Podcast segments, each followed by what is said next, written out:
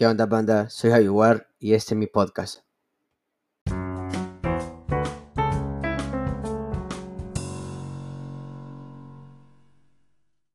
Ok, ok, ¿qué onda, banda? Soy Javi War y estamos en un episodio más para Javi Warcés, loco. Esta vez otra vez Argentina se nos vino para el podcast, loco. Y estamos nada más con el invitado especial de hoy, Berre, loco. ¿Qué onda, papi? ¿Cómo vas? Hola, Javi. Un gusto, un placer. Gracias por invitarme. Un saludo a la gente que va a escuchar esto en, un tiempito. Eh, nada, muy contento. Un placer estar acá. Yeah, buenísimo. El gusto es mío, créemelo. Eh, compartir esas vibras con los argentinos es una gran locura. Eh, estuve anteriormente con un compañero tuyo, por lo visto, con Chino Montiel, que es una locura también, total, Paul. Ya al conocerte, al saber que estás aquí, ya sé el nivel con el artista con el que me encuentro ahora en día, pues primo, a eso me refiero. Ya sé el nivel de artista con el que me encuentro de ahora.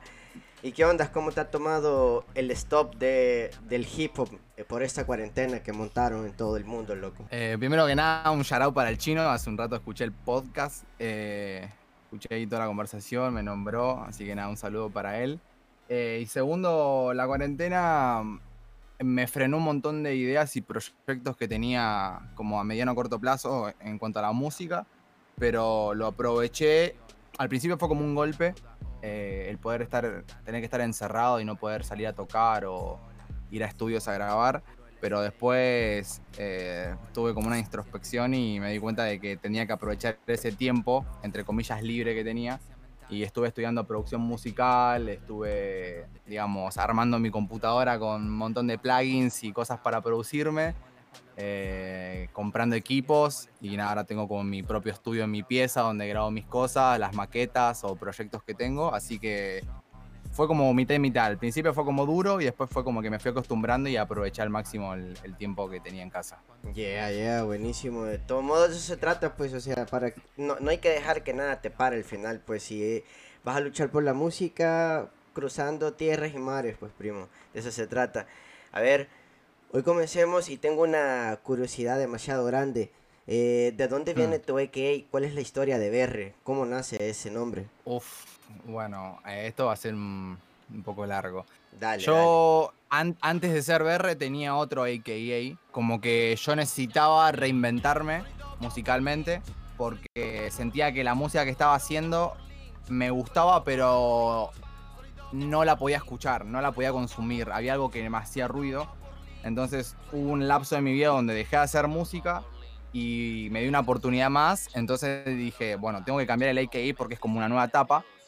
Y mm, no sé si calculo que hay gente acá que lo conoce. Eh, Ski Mask de, de Slum God es un artista que hace trap en Estados Unidos. Y a mí me encanta la música que hace. Y él tiene tatuado en la cara un, una frase que dice Very Rare. Y yo dentro de mi grupo de amigos de, de la secundaria, cuando éramos más chicos, yo ya hacía música, era como el que escuchaba música distinta, que escuchaba rap, que escuchaba trap, que escuchaba géneros que por ahí mis amigos no estaban tan acostumbrados. Entonces eh, me apodaban en, chiste, obviamente, como el raro. Entonces yo vi eso, junté la idea y dije, claro, yo me tengo que llamar Very Rare por, por tanta veces que me lo oh. dijeron. Entonces agarré y dije Very Rare, pum, Berre. Y lo resumí y quedó Berre. Y buenísimo, re bueno, re bueno, re buenísimo. ¿Y cómo es que vos llegás como a la cultura hip hop en realidad? Eh, hacer música o a escuchar rap por primera vez? En general, la cultura. Eh, cuando era chico yo escuchaba mucha electrónica, eh, escuchaba mucho reggaetón, mucha cumbia, me crié en un ambiente donde se escuchaba mucha cumbia argentina, colombiana, cuarteto. entonces en un momento como que a mí me hizo un clic, yo me tenía 10 años y en ese tiempo no tenía ni computadora, no tenía ni radio, no tenía nada, entonces yo como que estaba siempre desactualizado a la música y lo único que tenía era un reproductor DVD en mi casa, entonces cada tanto nos dábamos un gusto con mi familia y íbamos a comprar eh, películas o música para escuchar. Entonces un día entro al, al videoclub, que ya en ese tiempo todavía se vendían cassettes y CDs, y mm, agarré un CD y dije, a ver, tengo que escuchar algo nuevo, porque no puedo escuchar siempre lo mismo. Y me acuerdo patente, en una sección, o sea, separado de todos los géneros musicales que se podían llegar a vender, había como una sección de las cosas así sueltas que podías escuchar.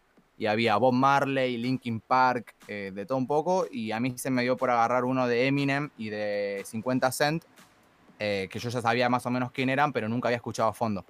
Y me lo compré y estuve, me acuerdo que cuatro meses escuchando ese CD todos los días. Eh, y ahí fue cuando me enamoré de, la música hip hop y a raíz de eso cuando empecé a crecer y empecé a, tener eh, más accesibilidad a los medios, eh, la persona que más hizo que me gustara el hip hop y entender el hip hop y entender todo lo que tiene que ver con el rap fue Cancerbero, un buenísimo. buenísimo, buenísimo, una locura total, Cancerbero. Creo que fue uno de los influyentes de muchos artistas nuevos ahora que hay al momento de meterte como la cultura. O sea, creo que sus barras eran tremendas. Y hablando de barras, eh, es más, eso te iba a preguntar, ¿sabes? Una canción, una canción que me gustó mucho tuya es la que dice, la, que se llama, mejor dicho, Dice mi mamá, loco, que es donde mencionas esa barra de... soy, soy, el, soy el que escucha música rara, ¿no? Lo que entonces cuando me estabas contando eso, fue como que recordé, recordé, ahora contame cómo fue que nació esa rolita de Dice mi mamá. Es que, claro, yo en, mi familia, digamos, eh, siempre fui como el, siempre me fue bien en el estudio y eh, es algo que siempre le agradezco a mi familia, a mi entorno, que siempre, eh, más allá de las carencias y de las cosas que no podían darme, de las cosas que no podíamos tener, o de las cosas que, que uno quería y no podía tener en esa época, siempre me inculcaron el estudio y el proyectar tener un futuro. Y siempre me, se me fue bien el estudio. De hecho, siempre fui el, típico 10 de la clase, el abanderado, el que tenía diplomas. Tengo un montón de así de títulos que he ganado por, no sé, por escribir de literatura, cosas así. Y mm, cuando empecé a crecer, me empecé, haciendo, me empecé a ser un poco más rebelde, empecé a meterme más en la música, en el rap, en ir a compes, eh, freestyle, demás. Entonces eh, la típica discusión con, mi mamá de que no hacía nada cuando estaba en casa. Entonces me quedó tanto tiempo en la cabeza eso que un día dije, voy a hacer un tema sobre esto. Entonces tenía unas barras sueltas y tenía una barra que era, mamá me decía, que nunca hacía nada. Entonces esa en la canción era, la, era una barra más fuera del estribillo. Claro, cuando fui escribiendo y fui escuchando el beat y me fui metiendo más en el papel y recordando cosas viejas, dije, no, esto tiene que ser el estribillo. Y quedó, mamá me decía que nunca hacía nada, yo solo pensaba en llenar esas salas, como proyectando que en algún momento yo, eh, mi música iba a ser tan grande que gente iba, me iba a ir a ver, a escuchar, buenísimo, a repetir las barras. Buenísimo, buenísimo. Ah, entonces qué interesante lo que tuviste en batallas de freestyle. Entonces, ¿cómo fue esa tu experiencia en las batallas? Eh, yo al principio cuando empecé a hacer música, eh, siempre iba para, para Capital Federal. Eh, porque como estaba todo el tiempo con el colegio y tenía poco tiempo, aprovechaba los fines de semana, si había conocido gente de allá, entonces me iba todos los sábados o todos los fines de semana, mejor dicho, para Capital. Y ya en ese tiempo se empezó a hacer viral las, las competencias de freestyle a la par que, mm, que, el quinto escalón, por ejemplo, que fue el boom más grande acá en Argentina. Eh, entonces empezaba a concurrir y ya había gente con la que yo me juntaba que batallaba. Y a mí me interesó tanto y estaba tan al tanto de lo que es freestyle que no competía, pero iba a cualquier competencia que podía ir a tirar beatbox.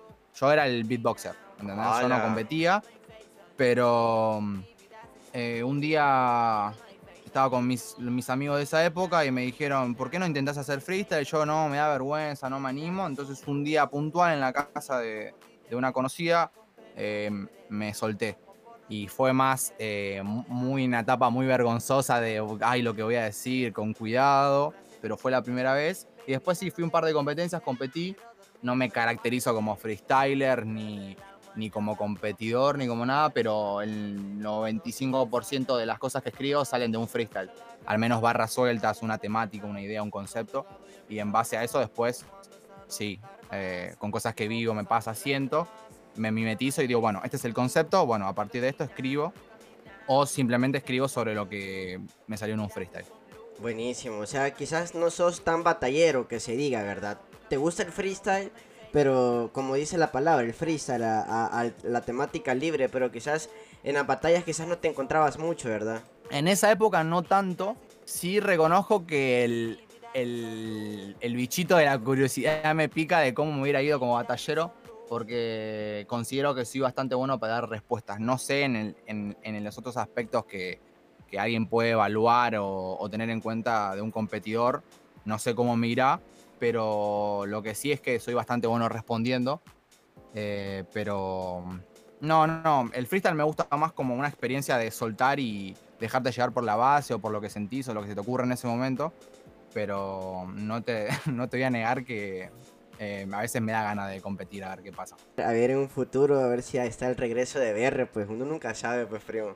Sería, sería, sería cool, sería cool decir, de, dejarme, déjame decirte porque ya tenés experiencia, pues la experiencia ya de un batallero, pues creo que se te haría un poco más sencillo llegar a batallar y aunque ahora en día, pues en Argentina tiene una exponencia tremenda, tremenda dentro del freestyle de la música, es tremendo, tremendo. Y hablando de freestyle, de hip hop y todo eso, ¿cómo fue que se te ocurrió o te dio ganas de producir tu propia música? Eh, creo que eso fue en parte...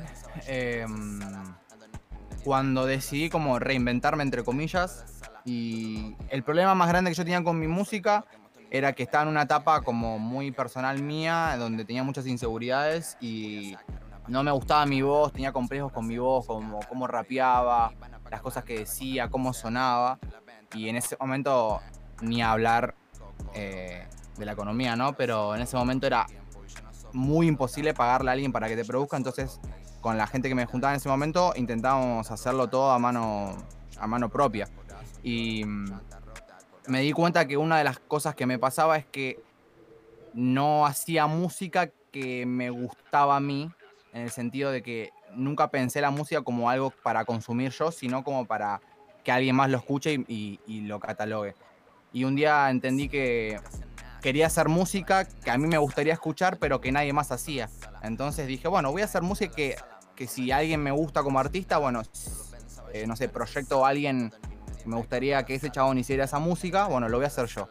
Y así fue como saqué mi primer, em, mi primer EP como, como BR y me di cuenta que esa música que había hecho eh, me gustaba escucharla. Entonces dije, bueno, entonces si quiero hacer música, me va a pasar muchas veces que me va a ser difícil comunicarle qué quiero hacer a otra persona. Entonces me gustaría eh, entender cómo se hace yo mismo. Entonces fue que empecé a averiguar, empecé a meterme con el FL, empecé a comprarme mis cosas. Y bueno, una cosa llevó a la otra. Interesante, interesante concepto que tenés vos de tu propia música. O sea, querés sacar prácticamente algo diferente a lo que ya hay, innovar lo que ya hay. Buenísimo, buenísimo, Rey.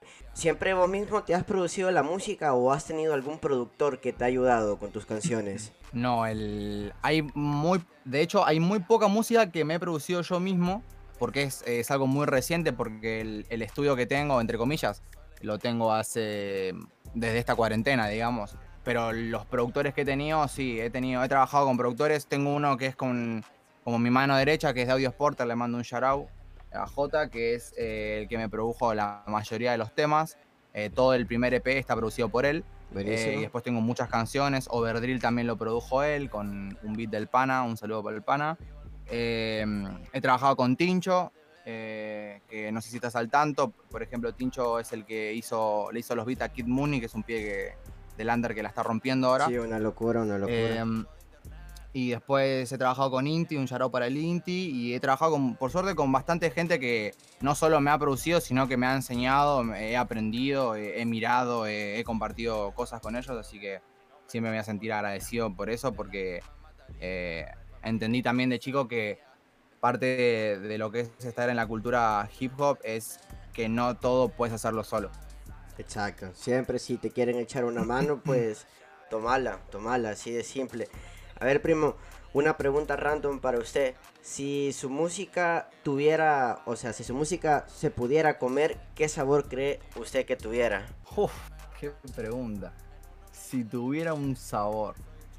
Yo creo que y lo voy a decir medio, medio por gusto personal, pero diría que sabor a pomelo. Porque mi fruta favorita es el pomelo. Mucha gente cada vez que le digo que mi fruta favorita es el pomelo le suena raro. Pero eh, dependiendo qué tan. Dependiendo qué tan familiarizado estés con el pomelo, te puede resultar o ácido, o agrio, o amargo, como también dulce. Entonces yo creo que mi música es como no es ni dulce, ni agria, ni amarga. Hay gente que le puede caer de una manera o de la otra. Así que yo diría que sería así como un cítrico, por decirlo de alguna forma. Buenísimo, buenísimo. ¿Y cómo, o sea, de todo tu show, me imagino que ya has tenido shows, ¿verdad? ya te has presentado en varios lugares en estos últimos años. ¿Cuál ha sido como el showcase más loco que has tenido? Creo que fue una vez que toqué, toqué con unos amigos que en ese tiempo estábamos como muy a la par en el sentido de que yo ya hacía música hace como dos años atrás de ese momento, pero como que fue, fue el lapso ese donde yo dejé de sacar tanta música por, por inseguridades o por un montón de cosas que me pasaban y volví y se me dio la oportunidad de tocar con, con una banda de rock, o sea, compartir un, un, ambiente entre dos culturas distintas. Entonces era como los pibes van a hacer rap y trap y después, o antes no me acuerdo honestamente, venía la banda de rock y, todos agitando la banda de rock y los, los, entre comillas, rockeros agitando a los pies que estábamos tirando barras en el escenario. Y de la, de la nada yo tenía como virales, por decirlo de una manera, eh, tres, cuatro canciones y tocar las canciones y ver gente que se sabía la letra fue como, no puede ser, no puede ser. Sí, Creo que fue como el, el, shock y estar saltando la tarima y que la tarima retumbe y... No, no, fue increíble. Sí, sí, sabes que esa es una de las partes favoritas de grabar podcast, de, a mi punto personal, escuchar al artista esas experiencias, loco, porque me imagino la locura total de ver a toda la gente, esa euforia, estar escuchando que están cantando tus barras, que se vuelva loca la gente con tu música, sí, me imagino que es una experiencia de locos, primo, de locos, de locos. A ver, primo, eh, tenemos una costumbre aquí en el podcast y es que todo artista que viene se tiene que dejar un buen freestyle. Así que te voy a pedir de que me tires un buen freestyle. Eh, te voy a poner un beat ahorita. Solamente te voy a pedir el favor de que me le subas ahí al beat para darle con todo. Perfecto. Eso ya es como, como decirte, es como el cover, ¿me entiendes? Es como el cover al, entrar al podcast. Fijo, fijo, si sos artista urbano, tenés que darte un buen freestyle, loco. Porque eso, eso es la, como, como decirte, como la prueba, vea, la prueba que vos nos dejás para que queden claro, Es como la marca de agua. Exactamente, exactamente. Buenísimo, te lo pongo ahí. Yeah, yeah. Oh, oh. Te, doy, te doy la entrada, negro. ok, gente, tenemos a Berry en el podcast, loco. Ey, ey. Siempre fumo, fumo, fumo y me level sube y yo como persona subo. Ay, tengo el peso de un sumo, aunque sea flaquito. Tengo flow, lo juro. Ey. Puede ser que a veces no sea como el mejor, pero eso nunca fue un impedimento para sonar hardcore. Tengo ese sabor, tengo ese color que ven tus ojos cuando siente el ritmo que corre por mi vena. Hey. Esto es como avena, es como crema, bato la crema, soy el chef. Siempre llego a tu casa y le pregunto a tu madre, ¿cómo está usted? Son valores del barrio. Son valores del barrio, son cosas que me enseñó mi madre cuando era un chamarro, diría, si viviera en otro país, pero estoy feliz, represento Argentina, nunca olvido mi raíz, what up. Ala, ala, loco. Es, que, es, que, es, increíble, lo que es, increíble. Créeme lo que he, estado con un par de argentinos, ¿no? No te voy a decir que con un montón, he estado con varios de, varios estados, contigo, con Chino Montiel. Estuve con un brother que le dicen Jerez, loco, Lil Gordo, que también es un duro de Argentina, un charado para el gordo. Es que es increíble, es un talento. Es que yo sé que yo digo que Argentina, desde el hecho que naces en Argentina, como que ya estás hecho para el hip hop, fíjate. sí, pasa que lo loco de eso es que la mayoría de, los pies calculo que, o la gente ya, por ejemplo, más, mayor de 30 años, 40 años, que es, que es muy hip hop, eh, como que siempre la referencia por en cuanto al idioma fue España. Eh, por, no sé, KCO, eh, Lírica Inversa, por ejemplo, en, en, Latinoamérica, muchas Cancerbero, pero siempre como que la, la, referencia más grande en cuanto al idioma fue España. Y en un momento Argentina pegó el boom empezó a representar más como su, su castellano propio, digamos. Yeah, yeah, sí, sí, porque es una locura de verdad. Y también mi idea, igual te cuento, que posiblemente el otro año quiero montar un estudio allá en Argentina porque me voy a ir a vivir para allá un par de años porque allá voy a estar estudiando. Y quiero montar el estudio, loco, quiero montar el estudio y fijísimo, todo lo, toda la banda que he estado conociendo, fijísimo, va a llegar a dejar su, su marca al estudio, loco, fijísimo. Ya tenés de Torita tenés la invitación. Sería un honor. De Torita tenés la invitación, Rey. A ver, Rey, ya como ir finalizando, ¿por qué escogiste Strap y no un boom bap? ¿Por qué? O sea, yo sé que posiblemente en un futuro saques un boom bap, pero ¿por qué te sentiste más atraído por el trap? esto, esto, es muy gracioso. La, las primeras veces que empecé a tirar free, me daba cuenta de que me costaba seguir un boom bap. O me daba, no sé, me daba como más vergüenza seguir un boom bap, o me sentía como incómodo. Y eso que, si bien mi música es más trap que rap, eh, yo consumo un 50% más de rap que de trap. Entonces una, eso es una verdad. Y me di cuenta que me pasaba algo como cuando salió la serie de, Netflix que se llamaba Get Down, que explicaba más o menos cómo era la, cómo había nacido el, hip hop y toda la movida. Eh, había uno de los de los chabones que actuó ahí, que interpretó un personaje, que no podía seguir una base lenta porque como que la cabeza le iba muy rápido y no podía clavar tantas palabras o tantas ideas en un, en un tempo muy lento. Entonces me di cuenta que podía fluir más fácil las bases de trap que de rap. Después cuando fui creciendo me fui dando cuenta que no, que era por, por un montón de mambos y cosas personales, pero eh, creo que me gusta el trap porque me permite tanto tirar barras como probar flows, como eh, innovar en cuanto a qué, cuántas cantidades de sonidos le puedo poner un trap, que por ahí en el boom como es más clásico, es más como ritual, más personal pero la verdad es que muchas de las cosas que escribo están como pensadas como para un boom y terminan siendo trap. Por ejemplo, Overdrill eh, era un boom y yo estaba convencido de que le iba a sacar un boom bap hasta que escuché el beat del pana y dije que no, esto tiene que ser un drill. Entonces, así a, a criterio personal, vos te considerás trapero porque no sé cómo, cómo ves vos al trap, ¿lo ves como una cultura o lo ves como un, un género musical? Eh, yo creo que mm, hay como una dicotomía con eso como que el trap en sí es una variación del. y es una. como un brazo, una rama del hip hop. Eh, porque. como que la gente tiene la concepción de trap desde, no sé, Young Thug eh, y un montón de artistas como, no sé, T-Pain, gente que empezó a sonar en trap. Como que eso solo es el trap. Y el trap en realidad existe como desde los 90, principios de 2000. Ya creo que ya se empezaba a considerar eso trap el estilo Busta Rhyme, ya empezar a clavar bases más rápidas. Em, pero no me considero trapero porque creo que como, primero que no me gustan las etiquetas y segundo que no, no creo morirme haciendo trap. Eh, sí, me encanta el trap, me encanta el sonido. Eh, y tanto como el rap como el trap tienen como una base y como, eh, como reglas, entre comillas, como una cultura. Pero lo considero tanto una cultura como un género musical solo que dependiendo del artista, de dónde venga y cómo lo concibe, lo puede concebir eh, solamente como un género, como también lo puede eh, considerar como una cultura, como el rap. Alguien que no está habituado al rap dice, ah, esto es rap porque rapea, pero eh, el rap tiene un trasfondo. Ok, perfecto. Entonces te consideras más artista que trapero, se puede decir. Me considero más artista que trapero, exactamente. Perfecto, perfecto, R. Ya para ir finalizando, ¿cuánto tiempo llevas en la música? Mm, creo que el primer tema que saqué fue finales de 2016, principios de 2017, así que cinco años, más o menos. Ya, ya, ya es un montón, ya es una experiencia bien, bien ganada, primo. Y de esos cinco años me imagino que has tenido tus caídas y has tenido tus logros, ¿verdad?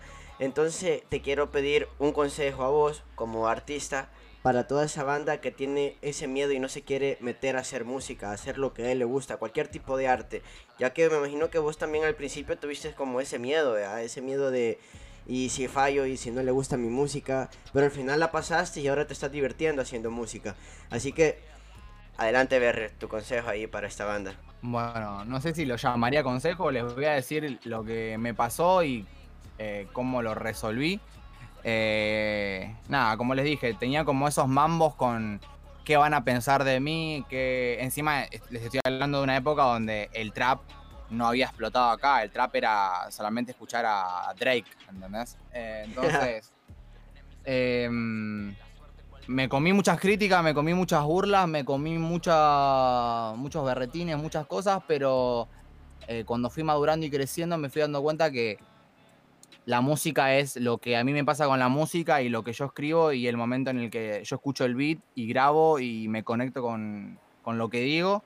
Eh, yo creo que como el consejo que les daría es que si a ustedes realmente les apasiona la música o cualquier tipo de expresión artística, pintar, dibujar, eh, lo que sea, es que consigan primero lo que a ustedes les pasan con eso y después, si quieren, si tienen ganas de jugársela, es eh, que se pongan a pensar en el qué dirán, porque el qué dirán, hagas lo que hagas, eh, siempre va a estar y las críticas van a estar y todo va a estar. El problema es ustedes qué seguridad tienen con ustedes mismos y qué les pasa a ustedes a la hora de hacer arte. Clave, clave, loco. Las críticas siempre van a existir porque nunca vas a tener feliz a todas las personas, pues jamás.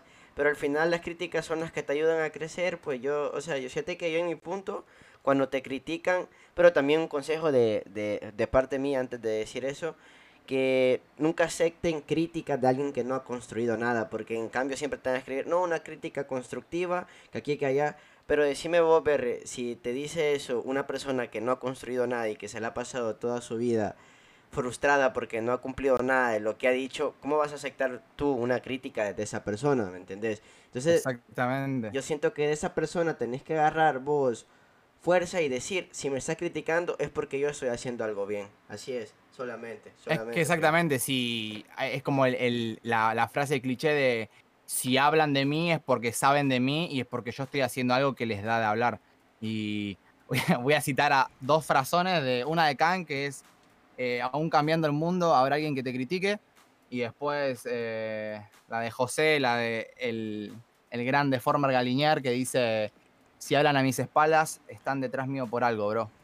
Buenísimo, exactamente, exactamente. Eh, igual, como dice igual, pues primo, ¿para qué, ¿para qué ser el número uno si no tenemos a nadie atrás, pues? Exactamente. Aparte de eso también es una, es como una creencia y una construcción media social de, de querer ser el mejor siempre en todo, cuando, a ver, si hay alguien peor que vos, va a haber alguien mejor que en vos. Exactamente. Lo único, lo único que tenés que preocuparte vos es por ser mejor cada día y porque lo que hagas te guste y estar conforme con vos. Ahora, después, si sos el mejor o no, eso lo dirá el tiempo y la gente que te escucha o vea lo que haces. Exactamente, eso es, o sea, el único, creo que cabal, agregando lo que vos decís, lo único que debe importar es lo que te importe lo tuyo, pues lo propio, solo divertirte haciendo lo tuyo. Ya, buenísimo, ver antes de terminar, hoy sí, eh, tus redes sociales, primo, para que la gente vaya a checar dónde tenés tu musicón y todo eso. Bueno, eh, mi Instagram es br con doble e, que es mi crew. Eh, en Spotify estoy como br con doble e al principio, B-E-E-R-R-E. -E, y en YouTube estoy igual y en SoundCloud estoy igual. Así que si me quieren ir a seguir, me quieren chequear, bienvenidos sean y sería un placer que disfruten la música que hago. Perfecto, BR. Mira, qué, qué bueno que me hayas aceptado la invitación, de verdad. Qué bueno que me hayas aceptado la invitación y hayas venido a hablar aquí un rato conmigo sobre tu música y sobre cómo vos llegaste a la música. Es bien interesante conocer las historias de los artistas porque todos los consumidores de tu música quizás no sabían esos datos que me contaste ahora en día y ahora ya lo saben, pues ahora ya saben que nada es difícil y que nada viene de regalo, pues nada viene de gratis, siempre se lucha por lo que uno quiere. Así que muchísimas gracias, Berre, por acompañarme y por regalarme un poco de tu tiempo, de verdad. No, Javi, a vos por la invitación, gracias. Eh, me parece que una de las cosas más zarpadas que me pasó haciendo música es como eh, el hip hop y, la música rompen fronteras, que siempre que es algo que siempre yo tuve eh, claro. Y nada, me parece una locura de Argentina por El Salvador, está haciendo esta conecta, que haya gente que, que, quiera aprender de la cultura, escuchar nuevos artistas, eh, escuchar las vivencias de los demás. Así que gracias a vos por la invitación y un saludo a todos los oyentes que están de otro lado. Yeah, buenísimo, exacto, como dice Berre, el hip hop no tiene fronteras, así como estamos hablando hoy un argentino con un salvadoreño, mañana puede estar hablando un español con un ruso, pues una locura total, loco, lo que hace el hip hop. Y eso ha sido todo, gente, soy Javi War, aquí te queda todas las redes sociales de BR, loco, una locura total, rompiendo allá en Argentina. Y este ha sido un episodio más para Javi Warces. Nos guachamos hasta la próxima interview, gente. Chao.